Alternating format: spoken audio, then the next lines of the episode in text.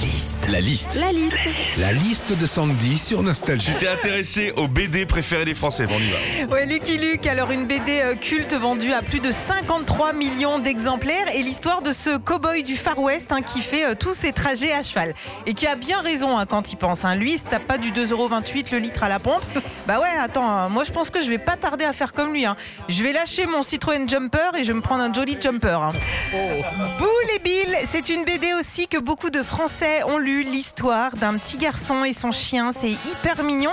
Alors le seul problème avec Boule et Bill, c'est que comme Tic et Tac, Bataille et Fontaine, Céline Dion et Garou, tu sais jamais qui est qui. hein.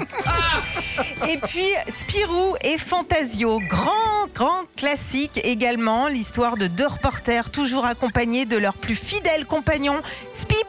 Un petit écureuil apprivoisé et très rigolo. Et c'est marrant, Philippe, parce que c'est comme nous dans l'équipe. On l'a, notre Spip. Hein. Bah oui, c'est Régis, fidèle compagnon depuis des années. Drôle, le pelage roux. Bon, la seule différence, c'est que lui, il a pas la queue en panache.